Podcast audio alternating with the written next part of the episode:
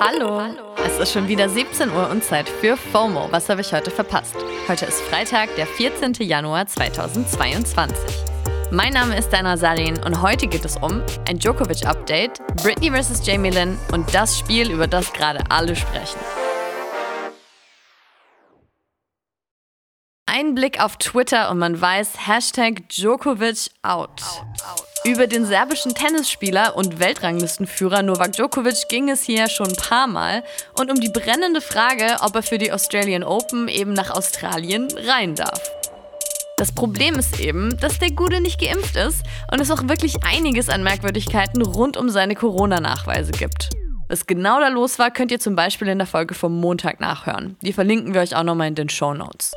Jetzt hat die australische Regierung sein Visum zum zweiten Mal für ungültig erklärt. Was ihm bedeutet, dass er dieses Jahr nicht zum Turnier antreten kann und eventuell sogar eine Einreisesperre für drei Jahre bekommt.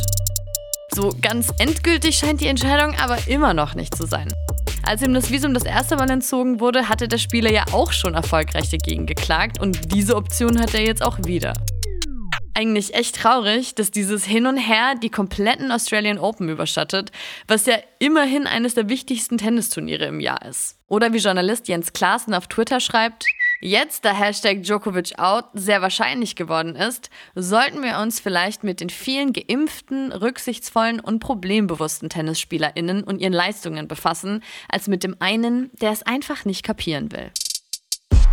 Kapiert hat es jetzt hoffentlich auch die kleine Schwester von Britney Spears, dass die Pop-Ikone einfach keinen Bock auf die Spielchen ihrer Familie hat.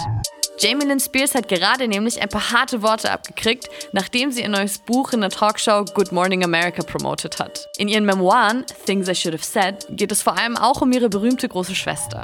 Bei besagtem Interview meinte sie eben, dass sie als vor 13 Jahren die Entscheidung gefallen ist, gar nicht so richtig verstanden hat, was die Vormundschaft des Vaters für Folgen für Britney hatte. Also sprich, dass sie damit quasi keine Entscheidungsgewalt mehr über ihr eigenes Leben hatte. Und ich meine, okay, es kann schon sein. Jamie Lynn war zu dem Zeitpunkt 17 und auch noch schwanger. Als sie dann aber in Tränen ausgebrochen ist und gesagt hat, sie hätte ihre Schwester immer nur unterstützt, Twitter wasn't buying it, girl.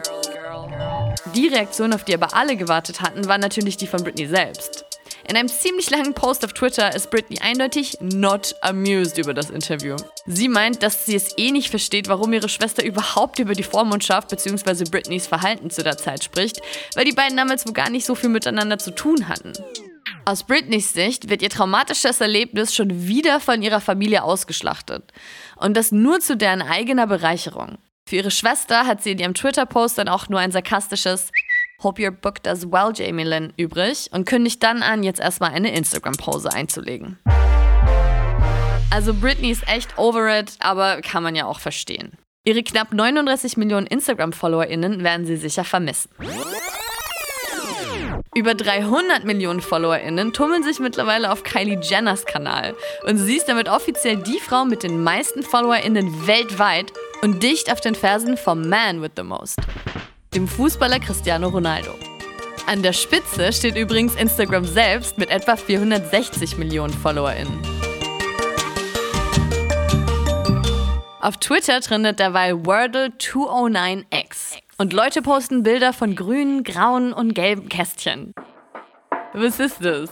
Beziehungsweise wie der Twitter-Account Krieg und Freitag schreibt, Kaum ist man ein paar Tage nicht hier, schließt ihr euch einem satanischen Kult namens Wordle an, der mittels geheimnisvoller Zeichen kommuniziert. Wordle ist ein Worträtselspiel, was man momentan auch nur im Browser spielen kann. Der Software-Ingenieur Josh Wardle hat das Spiel 2020 für sich und seine Partnerin erfunden, weil die beiden in der Pandemie zu großen Worträtselfans geworden sind. Irgendwann hat die New York Times sein Spiel in ihrem Newsletter erwähnt und dann kam der Hype. Und jetzt eben auch nach Deutschland.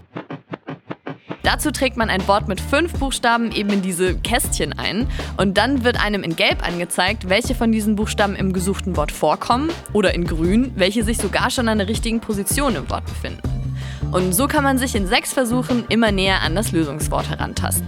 Das Lustige dabei ist halt, dass es alle 24 Stunden nur ein neues Wort gibt, was dann auch alle SpielerInnen gleichzeitig suchen. Man kann aber erst, wenn man alle Versuche für den Tag aufgebraucht hat, das Ergebnis auf Twitter teilen und dabei werden auch die Buchstaben ausgeblendet. Und voilà, man sieht diese Haufen verschiedenfarbiger Kacheln, die eben gerade Twitter unsicher machen. Ich habe das Wort für heute schon erraten und kann nur sagen, ich zähle schon die Stunden bis morgen.